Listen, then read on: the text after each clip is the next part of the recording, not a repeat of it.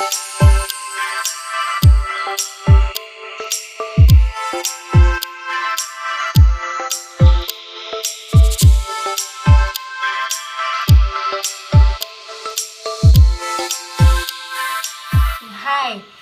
richtig cool, dass du da bist zum Prayer Focus. Heute an diesem Freitag, Leute, ihr werdet es nicht glauben können.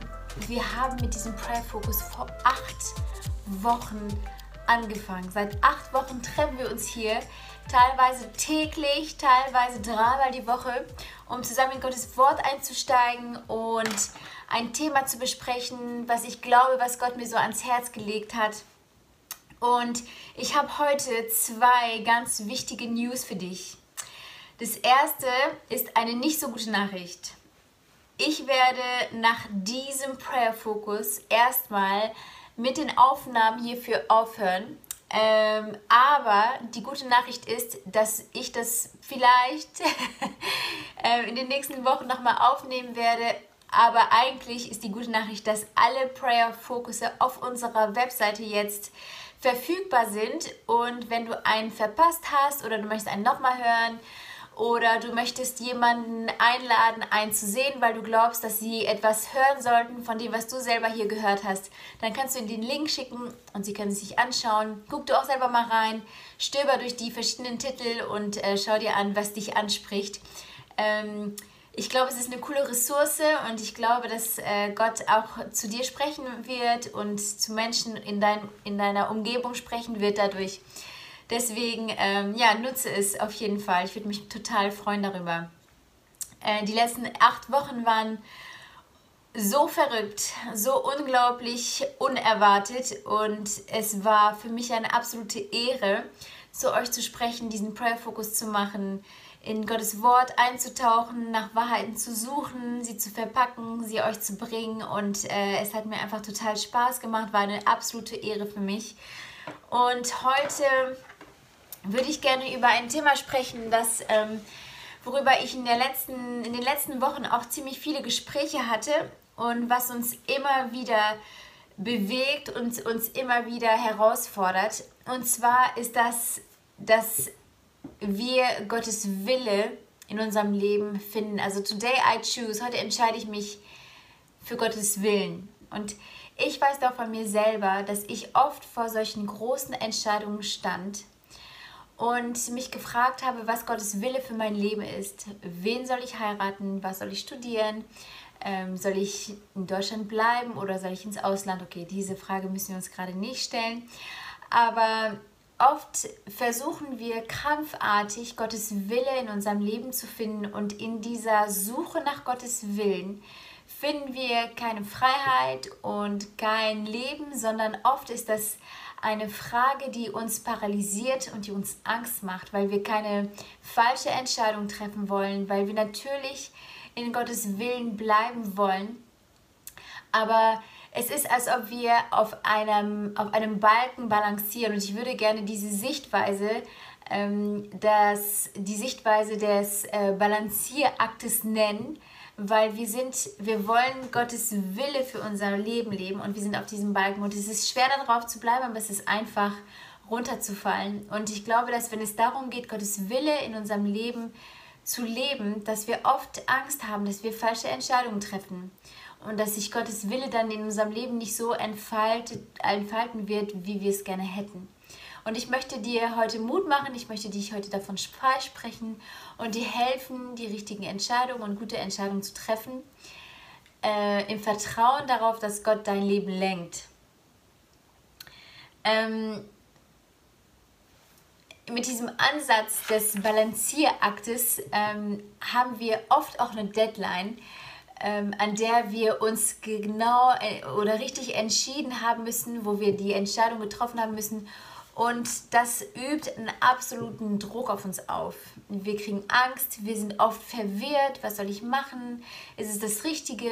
Es kommen super viele Fragen hoch, viel mehr Fragen als Antworten. Wir fragen uns, warum Gott schweigt, warum er uns nicht eindeutig Bestätigung gibt. Und wir werden dann super kreativ, wenn es darum geht, seinen Wille herauszufinden. Wir spielen Roulette mit der Bibel, schlagen irgendwie ein Vers auf und lesen dann äh, dass äh, Gott irgendwie tausend Kananiter umbringt und äh, stehen voll auf dem Schlauch. Teilweise sagen wir, wenn diese Ampel in zwei Sekunden grün wird, dann nehme ich diesen Job an oder irgendwelche anderen Sachen.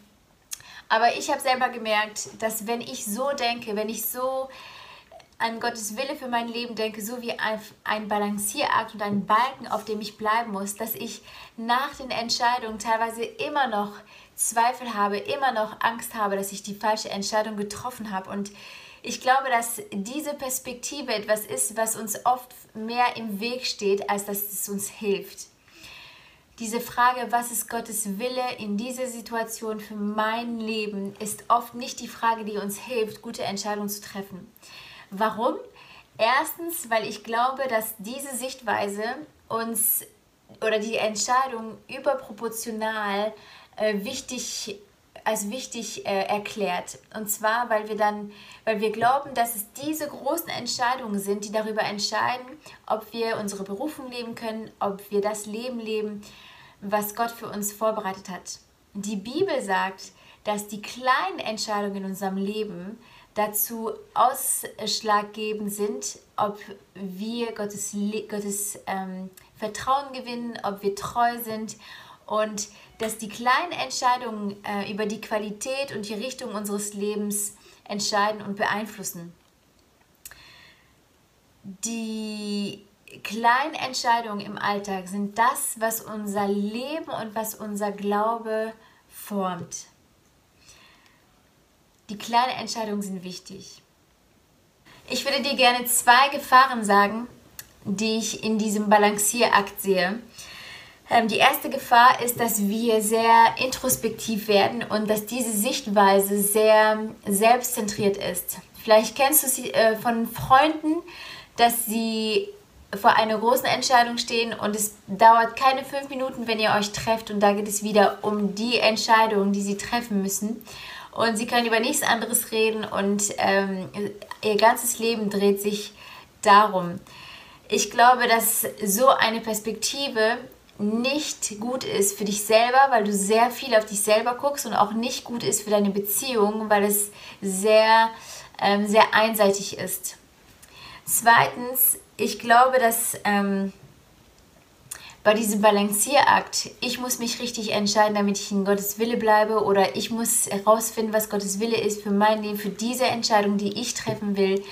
Ähm, ich glaube, dass die andere Schwierigkeit damit ist, dass es letztendlich darum geht, dass du die Kontrolle hast, dass du herausfinden willst, äh, wie, deine, wie deine Zukunft ist, dass du ähm, dass du dir selber Druck aufbaust, weil du glaubst, dass wie dein Leben verläuft, mit dieser einen Entscheidung zusammenhängt. Und ich will dich einfach davon freisprechen und dir sagen, Gott ist in Kontrolle in deinem Leben, nicht du. Du kannst nicht kontrollieren, was passiert. Erstens sind so viele verschiedene Faktoren, die dazu, die da mitspielen, wie dein Leben verläuft zwar einmal Gottes Wille, aber es passieren auch Sachen, die nicht Gottes Wille sind. Wir haben einen Feind, manchmal passieren, äh, manchmal entscheiden, manchmal treffen wir falsche Entscheidungen, manchmal treffen andere falsche Entscheidungen und du kannst nicht planen und du kannst nicht genau wissen, wie dein Leben, wie dein Leben funktionieren wird und wie es laufen wird. Deswegen, wir haben nicht die Kontrolle, sondern Gott hat die Kontrolle. Also, wenn dieser Balancierakt auch für dich nichts ist oder wenn du da keine Lust mehr drauf hast, dann habe ich jetzt ein paar Tipps für dich. Lass uns erst zu der ursprünglichen Frage zurückkommen. Was ist Gottes Wille? Was sagt er dazu?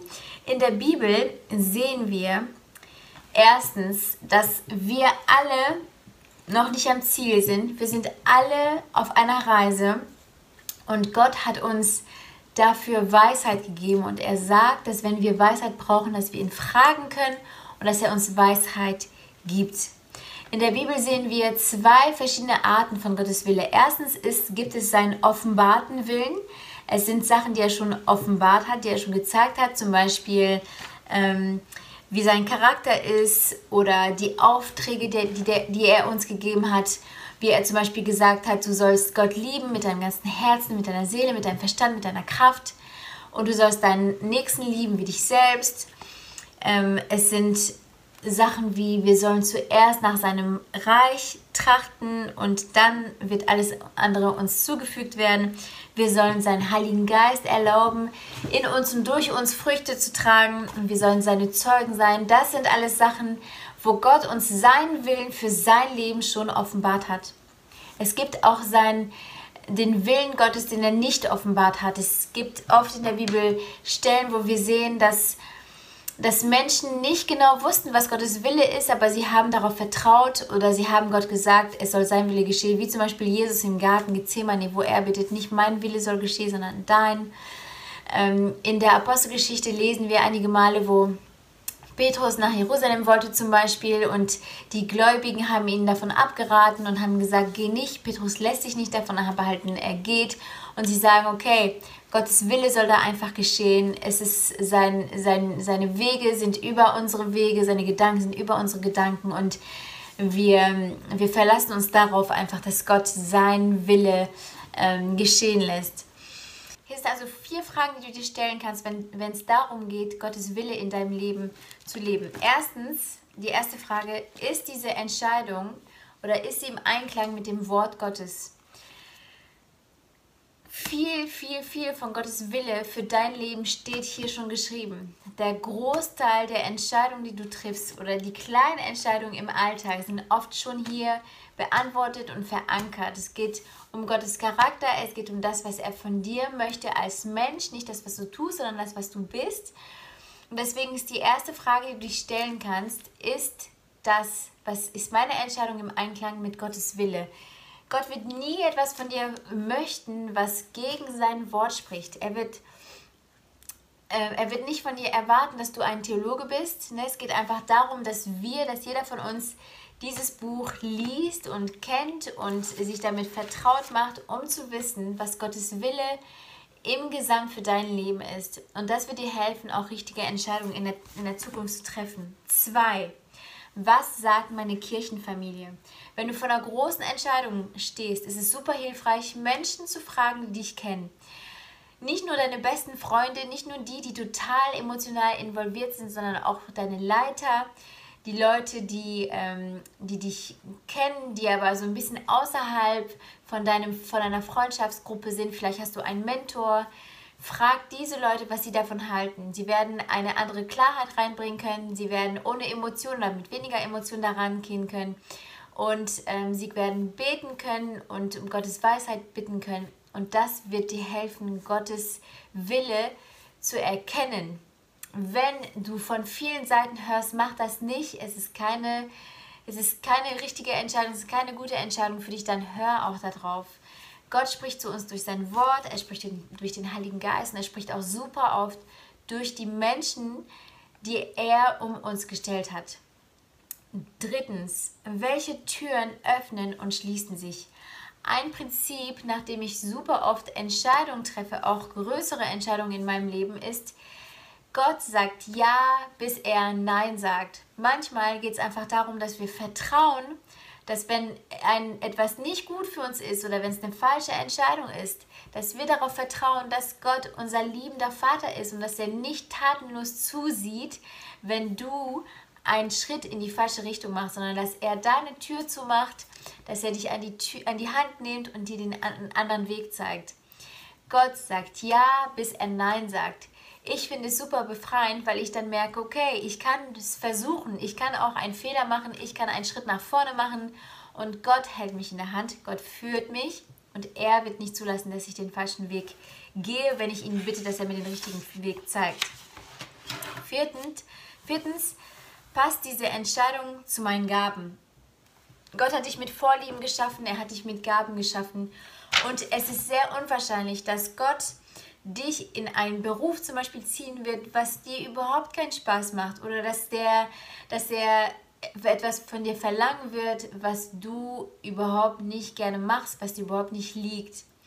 Ich weiß noch, ich habe im College oft gehört, dass vor einigen Jahrzehnten noch, oder ich weiß gar nicht, ob das schon so lange her ist, dass die Pastoren alle fünf Jahre einen Brief bekommen haben in England, von, also von diesem, äh, von diesem Bund, einen Brief bekommen haben, wo einfach drin stand, wann sie zu welcher Kirche wechseln würden. Und alle fünf Jahre wurden dann ihr Leben komplett umgekrempelt und sie mussten ganz neu starten und sie hatten gar keine Möglichkeit zu sagen, nein, hier fühle ich mich hin zu berufen, nein, hier habe ich Freundschaften geschlossen, hier fühle ich, dass ich einen Impact machen kann.